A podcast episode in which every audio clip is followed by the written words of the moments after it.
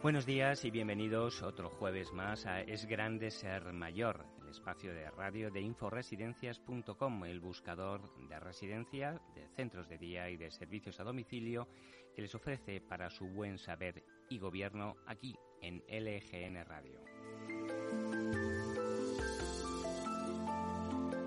Ya lo saben porque lo están escuchando todos los jueves de 5 y media a 6, 30 minutos para conocer un poco más de cerca cómo está y cómo es el sector geroasistencial, el de la atención a las personas mayores. Y como siempre, consejos de salud muy saludables, como no puede ser de otra forma. Veremos con qué tema del día nos sorprende hoy el director de inforesidencias.com, José de Martí Tendremos la habitual consulta del trabajador social que nos plantea nuestro compañero Carlos Resac, que es trabajador social, por lo tanto sabe de lo que habla. Daremos algún consejo para buscar y encontrar trabajo y como ya viene siendo habitual en la entrevista del día conoceremos cómo está el mundo de las residencias, sus problemas, sus precios, sus leyes, sus servicios, sus coberturas.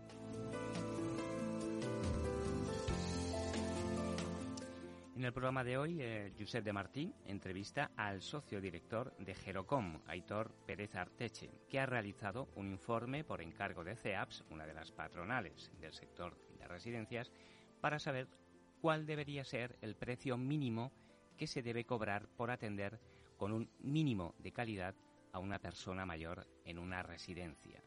No sé si nos hablará del precio justo o del precio ajustado, pero estoy seguro de que este precio mínimo que se debería cobrar por todos los servicios que se ofrecen y que muchos no conocemos con exactitud no coincide con el precio medio que se paga en España por una plaza. En cualquier caso, muy interesante el tema. Todo lo que tenga que ver con precios es para tomar nota. Así que ya lo saben, si quieren saber cómo anda este mundo del que últimamente se habla más, de lo que se debería, el de las residencias, no dejen de escuchar Es Grande Ser Mayor en LGN Radio en el 99.3. Hasta las 6 empezamos.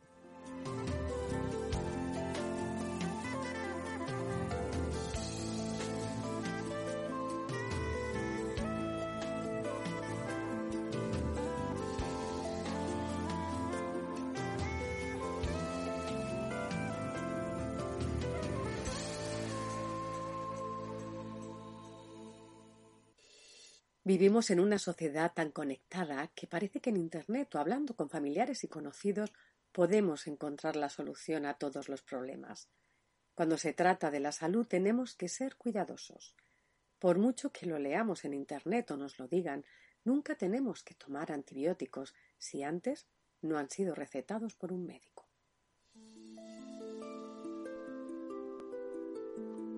A veces, a medida que vas envejeciendo, te gusta encontrar modelos, eh, ver la vida de una persona que ha llegado a muy mayor e intentar saber, pues, eh, qué hizo esta persona para ser tan mayor, qué podría hacer yo para parecérmele. Pues eh, una persona española, Joan Riudavets. Es una persona, además, que Javier Cámara tú la conociste y después nos podrías hablar también de ella. Pero es una persona que nació el año 1889 y murió en 2003, o sea que vivió 114 años. Nació en Smithjorn Gran, que es eh, un pueblecito que hay en Mallorca, y durante su vida fue zapatero. A veces piensas que quizá las personas que viven tantísimos años tienen que ser personas que han hecho cosas de las que pasan a los libros de historia.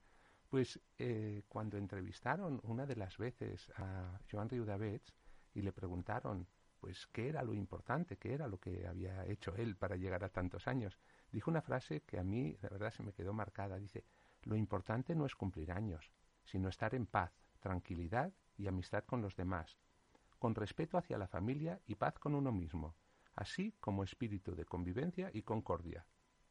La, la verdad es que son consejos que, para decirles una persona a los 110 años, te llegan al fondo del corazón. Pero también es muy importante y muy interesante que el señor Jean Ridovets tuvo un hermano que vivió 110 años y casi todos sus hijos superaron los 90. Con lo cual, repito lo que vengo diciendo durante este mes, que es, tenemos que hacer caso a los médicos para llegar a los 85 años. comer poco y variado, caminar mucho, relacionarnos con los demás, tener una vida activa, tener algo, un objetivo en la vida que nos haga despertarnos cada día con ganas de volvernos a despertar. Pero si queremos llegar a los 110 años, como no tengamos unos padres que llegasen a los 90, no tenemos difícil.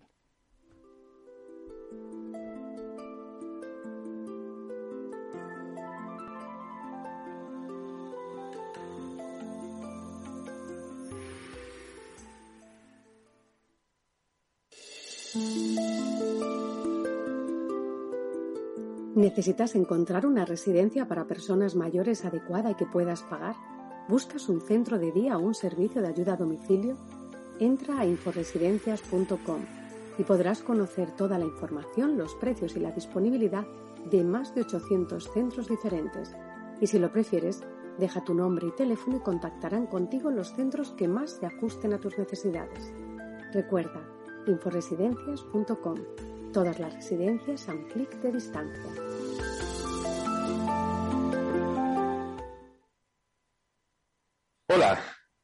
Hoy en Es Grande Ser Mayor hablamos con Aitor Pérez Arteche, un consultor gerontológico eh, que viene representando una de las consultoras, digamos, con más prestigio del sector de atención a personas mayores y servicios sociales en España, que es Gerocon. Recientemente, Gerocon, a través de Aitor, ha participado en la primera cumbre Baby Boom, la transformación de los cuidados que organizó el Círculo Empresarial de Atención a la Dependencia, CEAPS, en CaixaForum, en Madrid, hace muy poco. Y él presentó un estudio elaborado por Gerocon por encargo de CEAPS que tiene un título, El precio justo, lo que cuesta atender a una persona dependiente en un centro residencial. Aitor, ¿qué tal? Bienvenido al programa. Un placer estar con vosotros. Oye, vamos a ver, el precio justo nos hace recordar a los que hicimos EGB y BUP a aquel programa de televisión en que tenías que acertar lo que costaba una cosa. ¿Tan difícil es acertar lo que tiene que costar una residencia? Sí, de hecho el precio justo es el título, porque luego somos incapaces de dar un precio justo. Hablamos siempre de horquillas, ¿no? Esto tiene, tiene que ver también con que en el fondo tenemos tantos precios justos como marcos normativos hay, y hay muchos. No solo hay uno por comunidad autónoma, sino que hay comunidades autónomas donde hay varios marcos normativos. ¿no? Por lo tanto, el, trabajo, el esfuerzo ha sido tratar de convertir todo esto y ver si somos capaces, que creo que al final lo hemos sido, de buscar un precio justo para un determinado perfil. Es decir, en vez de irnos a los marcos, hemos dicho, bueno, si ponemos en marcha una residencia en cada una de las comunidades autónomas de 100 plazas, con un 40% de personas con un grado 2 y un 60% de grado 3, pues vamos a ver qué coste tiene, ¿no? Y este ejercicio que parece simple, pues no lo es tanto, no lo es tanto.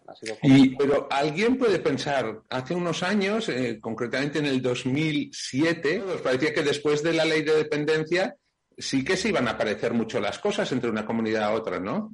Yo creo que las diferencias territoriales, con el tiempo, ahora además que tenemos herramientas para compararlas, estamos viendo que se están agravando. Es decir, desde el año 2007 pues tenemos una ley y tenemos unas estadísticas que nos van ofreciendo mensualmente datos y lo que vemos es que eh, la situación en España es cada vez más desigual. ¿no? Hacemos una primera parte del estudio porque también tiene que ver con el coste del precio, que tiene que ver con la cobertura. ¿no? Y algo tan fácil como decir, bueno, eh, desde fuera uno presupone, bueno, pues habrá el mismo número de personas dependientes en Galicia que en Andalucía, ¿no? Teniendo en cuenta por edad, es decir, de cada 100 mayores de 80 años, pues habrá un número parecido. Pues no, hay el triple de dependientes grado 3 en Andalucía que en Galicia. O una de dos, o en Galicia se vive maravillosamente bien, que se vive bien, o lo de Andalucía es un desastre desde el punto de vista sanitario. ¿no? Esto, obviamente, no, no, no puede haber estas diferencias epidemiológicas, por lo tanto, presuponemos que el acceso al sistema es mucho más difícil en Galicia que en Andalucía. ¿no? Esta es una primera diferencia que tiene que ver con los costes. hay comunidades donde hay muy pocos dependientes reconocidos. Una segunda tiene también con qué hace cada comunidad autónoma unos optan por dar servicios profesionales y otros por dar dinero. Dicen, yo te doy un dinero y búscate la vida, ¿no? Es decir, un poco, ahí hemos detectado que hay nueve comunidades, entre cuales la nuestra, la del País Vasco, la mía, pues donde más del 50% de los dependientes se les da un cheque y aquí paz y después gloria, ¿no? Entonces, digamos que esto también condiciona un poco al final cuál es el precio, ¿no? Dice, el País Vasco uno analiza y dice, pues son las plazas concertadas son las más caras. Ya, pero son muy pocos los que pueden entrar en el reino de Dios. Es decir, hay muy pocas ciudadanos vascos y vascas que pueden optar a una plaza pública en comparación con Castilla-León, donde, claro, el precio es la mitad. Entonces, mm. digamos que yo creo que esta es una primera reflexión que ya lo hicimos hace dos años con otro informe que era el caos, pero que mm. aquí, eh, cuando hemos analizado en concreto el coste de la atención residencial, pues es una primera foto que, que asusta, ¿no? Dice, esto, mm, primero aviso a navegantes, se está haciendo mal. Pues una cosa solo para los que nos estén escuchando y tengan acceso a Internet, se está refiriendo a Aitor Pérez Arteche a un estudio que hicieron muy interesante que llevaba el intrigante título El caos de la dependencia, con lo cual quien quiera eh, buscarlo por Internet solamente tiene que poner Google, en Google el caos de la dependencia, pueden poner Gerocon con H, con K, que es la, que es la consultora, y lo podrán leer. Y con lo que nos estás diciendo, si ahora una pregunta un poco comprometida. Yo ahora soy, vamos a poner un invento, ¿no? Soy un español que emigró hace unos años, ahora puedo volver a España y puedo elegir en qué sitio de España vivir según los servicios de atención a la dependencia que, vaya a recibir uno en otro. ¿Dónde te irías tú? O yo, eh, esto no lo dejamos en el informe del caos, te hablo de memoria, ¿no? Pero yo recuerdo que si uno viene aquí, lo mejor es que haga, que vaya a Andalucía porque en Andalucía tiene muchas más posibilidades de que le valoren como dependiente. A Galicia no vayas, porque no te van a mm. reconocer, hay un tercio de posibilidades. Entonces te vas a Andalucía y luego en función de lo que quieras, dices, bueno, ahora con esto soy reconocido en Andalucía, me interesa que me den 400 euros al mes, pues me voy a Navarra, al País Vasco o a Baleares. Mm. No, yo prefiero que me den servicios a domicilio, pues me quedo en Andalucía. No, yo prefiero irme a una residencia, pues me voy a Castilla-León. Mm. O prefiero, ¿me entiendes? Aquí hay un recorrido que esto es, no tiene ningún sentido, ¿no? O sea, esto es, es un poco kafkiano, como, como, como todo lo que tiene que ver un poco con la ley, ¿no? O sea, yo creo que en, en, el resto de pilares del estado de bienestar, en la sanidad, en la educación, en las pensiones, no existen estas diferencias. O sea, mm. es como si en la sanidad, pues en una comunidad te operaran de apendicitis y en otra no. En una te dan una pastilla o te dan un cheque para que vayas a comer algo a ver si te pasa la apendicitis. Yo creo que un poco, insisto que esta es una primera foto, si quieres, previa a lo que ha sido luego el trabajo de análisis de los costes. Esto es un poco, pero que nos parece que estaba también íntimamente relacionado y había que hacerlo. Pero si vamos un poquito más acercándonos al precio, que es la última pregunta que te haré, ¿cuál es el precio justo? Eh, podríamos entender que cuando a ti te dicen que una residencia es una residencia en Zamora, en Cádiz, en Bilbao o en Ceuta, estamos hablando de lo mismo, pero según el informe, si tú vives en una residencia en Ceuta, en Cádiz, en Zamora o en Barcelona, las horas de atención que recibes son diferentes. Y me parece que no, poquito, ¿no? No, no, no. Ahí nosotros, eh, digamos que este es un sector que está muy intervenido. Es digamos que eh, la administración te dice eh, qué personal se requiere en cada comunidad autónoma, te dice los servicios que tienes que ofrecer y te dice cómo que tiene que ser el edificio, ¿no? Te dice el número de habitaciones, tal. Pero es que además hay comunidades autónomas donde se abren dos autopistas, bueno, una autopista y una carretera comarcal. Si tú quieres vender plazas a la administración, eh, la ley decía, que esto fue un primer error importante de la ley, que además de ser una residencia autorizada, es decir, además de que la comunidad autónoma te autorice a abrir, si quieres trabajar por la administración, tienes que ir a una vía de eh, centro concertado, quiere decir que tienes que cumplir unos requerimientos superiores, mientras que si te vas a dirigir al mercado privado vas por otra vía, ¿no? Entonces, mm. claro, nos encontramos el caso de Madrid, por ejemplo, ahora que ha sacado un acuerdo marco nuevo que entra en vigor enseguida, las residencias, aquellas residencias que quieran vender plazas a la administración, es decir, que quieran concertar plazas con la administración, tienen que cumplir con una ratio del 0,61 eh, personal. Quiere decir, por cada 100 residentes, 61 personas en plantilla, que es una ratio más que digna, ¿no? Muy elevada mientras que si tú no quieres vender plazas a la administración, tu ratio es de 0,34, creo recordar, o 0,28, ¿no? Es decir, un señor con un grado 3, si tiene dinero o si no entra en la ley de dependencia, se va a ir a una residencia solamente autorizada y le van a atender con una ratio de 0,34, mientras que si va a una plaza pública, una ratio del 0,61. Sus necesidades son las mismas. Es un señor con grado 3, necesita que le lleven al baño, necesita que le asean, necesita que le den de comer. Y en una residencia va a tener prácticamente la mitad de personal. Eso en Madrid. Quiero decir que mm. Esta, e, esta, este trastorno bipolar que tenemos ¿no? es en algunas comunidades, por eso hemos diferenciado también y denunciamos la existencia de estas dos autopistas. ¿no? Es decir, si Madrid entiende, y nos parecería una apuesta atrevida, que hace falta una ratio del 0,61, aplíquese a todas las residencias de la Comunidad de Madrid. Claro, esto significaría que probablemente muchas residencias tendrían que cerrar porque muchas personas tendrían que pasar de pagar 1.800 a 2.300, no recuerdo la cantidad, ¿no? Mm. Se entiende un poco, ¿no? Entonces, esta es una, una primera con la que nos hemos encontrado, ¿no? Al margen de que hemos encontrado 65 carreteras distintas. Es decir, en las 17 comunidades autónomas, bueno, los vascos y las vascas somos tres, 19. En estas 19 hay 65 modelos distintos, concertación, autorización, acuerdo marco. Entonces, el informe ha tratado de plasmar todo esto y hacemos un análisis de los costes, es decir, cogiendo el decreto, lo que nos obligan, eh, cuáles son los costes de personal, los costes de funcionamiento, es decir, la comida, la lavandería, los seguros, que haya luz, que haya calefacción, y por último lo que es el coste inmobiliario, es decir, lo que cuesta un edificio. Eh, ahí hemos jugado también con diferencias territoriales, es decir, no es lo mismo el, coste de la vida en Barcelona que en un pueblo de Extremadura, teniendo en cuenta que también en Cataluña hay grandes diferencias, pero hasta ahí no llegamos. Es decir, hemos hecho mm. una estimación por comunidad autónoma, digamos que los costes de personal los hemos analizado mm, por, por lo que las exigencias, los requisitos, los costes de funcionamiento teniendo en cuenta el coste de la vida y el coste inmobiliario también diferenciando pues si es una habitación individual o una doble y con una cierta horquilla. ¿no? Digamos que esto es un poco lo que nos ha permitido analizar estos 65 modelos, estas 65 carreteras, cuánto cuesta cada una, ¿no? con una cierta holgura. Y no me puedo resistir de utilizar mi recuerdo, reminiscencia y decir, señoras y señores, a jugar, díganos ustedes cuál es el precio justo de una plaza, de una residencia en España, cuánto tendría que costar, cuánto cuesta, ¿Qué, cuál es la reflexión que hacéis vosotros desde este informe. a ver, lo que hemos hecho es, hemos partido también de una premisa que nos parecía importante, que era igualar la calidad, ¿no? Digo un poco un previo antes de darte el precio, por darle más emoción, ¿no? Tiene que ver, tú lo has comentado antes, ¿no? En función de estos requerimientos de cada comunidad autónoma, nos encontramos que hay comunidades donde si tú, lo que te decía, ¿no? El ejemplo de una residencia de 100 plazas, con personas de grado 2 y grado 3, hay comunidades donde tú eh, solamente tienes 400 horas de atención al año por usuario y otras donde hay 1.100. Es decir, en Guipúzcoa resulta que una persona eh, que esté en esta residencia le van a atender 1.100 horas de profesional, es decir, todos los días tres horas de atención, mientras que hay alguna otra comunidad donde son 400 y pico horas, una hora y cuarto al día. Es decir, esto es lo que nos parecía una primera aberración. Por lo tanto, proponíamos igualar todo con una ratio total del 0,50, ¿vale? Esto significarían unas 800 y pico horas al año. Bien, con esta salvedad, introduciendo esta ratio, nos sale un precio, un precio justo de 2.030 euros al mes, ¿vale? Esta sería una tarifa con una horquilla de un 10% para abajo o para arriba en función de estos costes diferenciales que aplicamos, ¿no? A partir de aquí decimos, bueno, y si usted quiere, porque acuérdate que en estos, este año y medio que llevamos se ha criticado mucho al sector, ha habido un ataque yo creo que injusto y no sé, no, ha sido gratuito. Y entonces decimos, bueno, y si usted quiere incrementar los salarios, perfecto, pero tiene esta repercusión. Entonces, hacemos un decalado de esto es con una ratio 0,50. Si usted quiere hacer como Madrid y quiere subir al 0,60, el coste es este. Si además quiere pagar más a los trabajadores, el coste es este. Y si además quiere habitación individual, el coste es esto, ¿no? De manera que hemos confeccionado como un menú, es decir, usted, mm, Generalitat de Cataluña, posiciónese, diga dónde quiere estar, pero que sepa que el coste es este.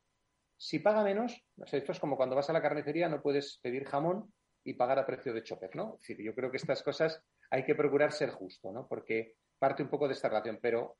Nos queda un minuto de entrevista y te voy a tener que pedir ahora que seas telegráfico y que nos digas este menú que has dicho. ¿Nos lo puedes leer rápidamente el menú, por favor?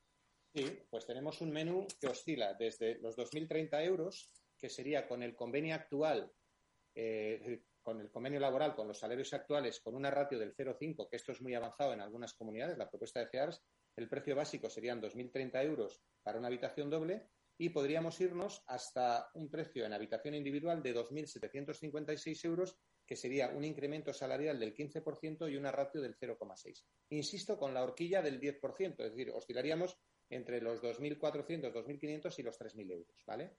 Y entonces a partir de ahí cada uno que decida dónde se pone, ¿no? Pues eh, Aitor Pérez Arteche, muchísimas gracias. Quiero recordar que según el informe de precios de residencias privadas en España, Inforesidencias, publicado hace poco, el precio medio de una privada era 1.870 y ahora nos están diciendo lo que deberían costar las residencias. Si de verdad se hiciese una cosa que fuese homogénea, oscilaría entre los 2.030 y los 3.000 yo creo que ya es el segundo estudio que os ha encargado CEAPS y esperamos que se encarguen muchos más y que podamos seguir hablando con vosotros. Pues con esta idea nos vamos a tener que quedar. Aitor Pérez Arteche de Gerocon, que es una consultora eh, social, sociosanitaria con más de 20 años de antigüedad y que yo creo que es referente. Muchísimas gracias por haber compartido este rato con nosotros y hasta la próxima. Gracias, Josep. Un abrazo y suerte. La atención a las personas mayores es una de las actividades que más puestos de trabajo genera. ¿Quieres trabajar en una residencia para personas mayores? Entra en la bolsa de empleo de inforesidencias.com. Más de 800 residencias la utilizan. inforesidencias.com. Encontrar trabajo a un clic de distancia.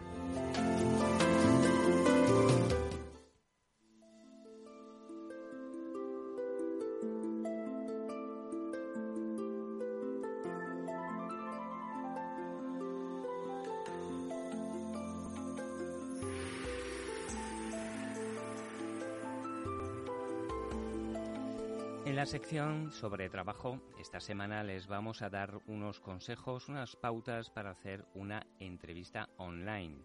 Ahora la pandemia y la COVID lo ha cambiado todo y es posible que en alguna empresa, para evitar encuentros, le sugieran hacer la entrevista de trabajo online, pues parece bueno conocer algunos aspectos a tener en cuenta cuando vaya a hacer usted una entrevista online. Piensa que realizar una entrevista ante una pantalla no es lo mismo que de forma personal, pero es probable que te sientas más cómodo y confiado en tu casa que en un despacho con un entrevistador que impone más en persona. Es un punto a tu favor, piénsalo de esta forma. Aún así, hay que tener en cuenta algunos aspectos en los que quizá no habías caído. Por ejemplo, cuida tu foto de perfil y tu nombre de usuario en el programa que utilices para hacer la videoconferencia para mostrar profesionalidad. Es lo primero que se ve, ya sabes lo de la primera impresión.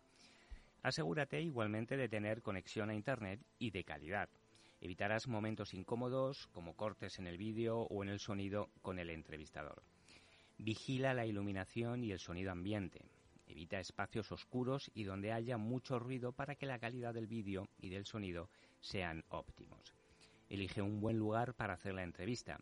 Intenta estar solo en el lugar que elijas para realizar este encuentro y así evitar distracciones. Es muy importante elegir un espacio ordenado y limpio, ya que muchas veces no nos damos cuenta de que según donde esté situado el ordenador, el fondo de la habitación también se ve. No te olvides de cuidar la imagen. Vístete como si de una entrevista personal se tratase, porque aunque la entrevista sea a través de una pantalla, una, una imagen, ya lo saben, vale más que mil palabras. Haz pruebas previas a la entrevista. Asegúrate de que el programa que utilices esté actualizado a la última versión y que funciona correctamente. Realiza una videollamada de prueba para comprobar que la conexión a Internet es la esperada. Sé puntual. Incluso en una cita virtual, intenta conectarte unos minutos antes y espera de forma paciente y con calma la llamada de tu entrevistador. Hay que mantener la postura y el tono de voz durante toda la entrevista. Mostrará seguridad. Hay que mirar directamente a la cámara. Es como si miraras a los ojos a tu entrevistador. Así mostrarás que estás totalmente centrado en la entrevista. Deja que tu entrevistador sea quien finalice la llamada. Así evitarás cortar la conversación y que a tu entrevistador le queden cosas por decirte. Y ya sabes, si quieres trabajar en una residencia, consulta la bolsa de trabajo de inforesidencias.com.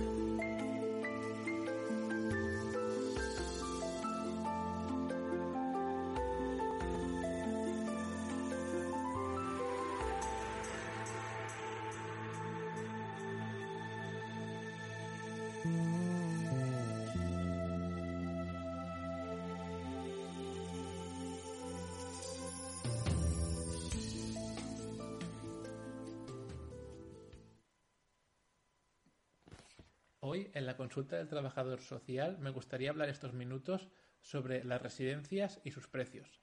En España, el precio medio de una residencia privada es de 1.830 euros masiva.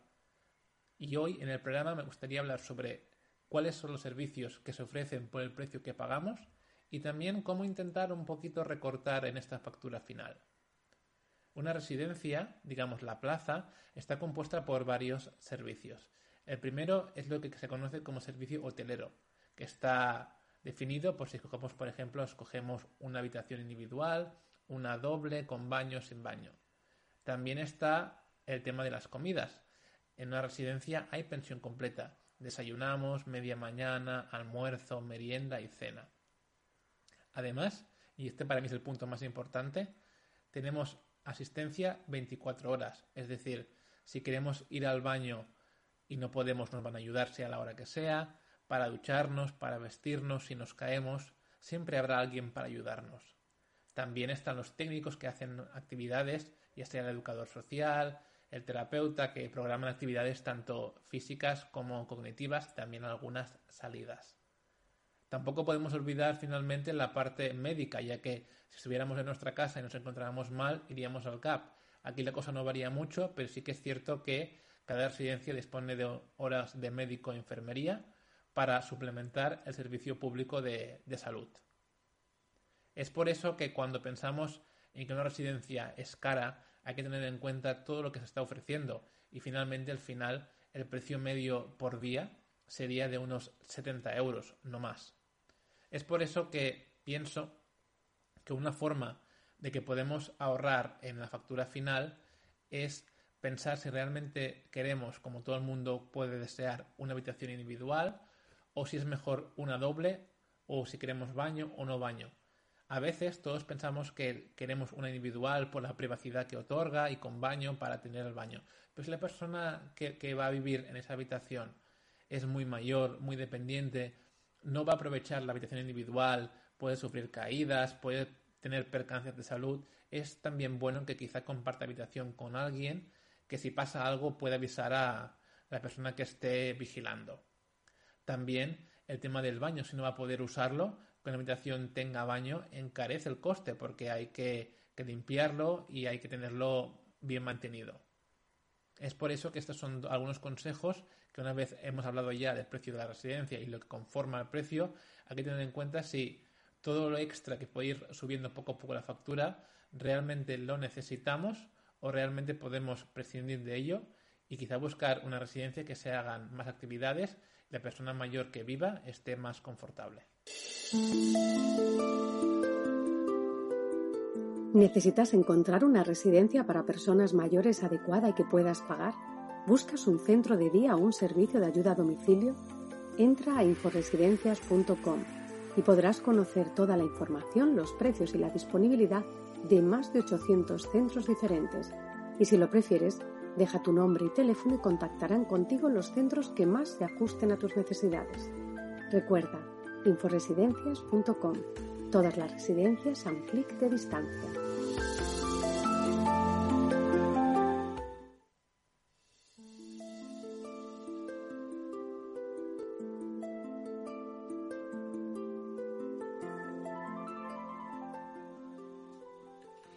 Se acabó. La semana que viene más. Si creen que ha sido interesante lo que han escuchado, tenemos entonces una cita dentro de siete días, a la misma hora, en el mismo sitio, en LGN Radio 99.3 de la FM, en Es Grande Ser Mayor. Muchas gracias por su confianza. Sed felices.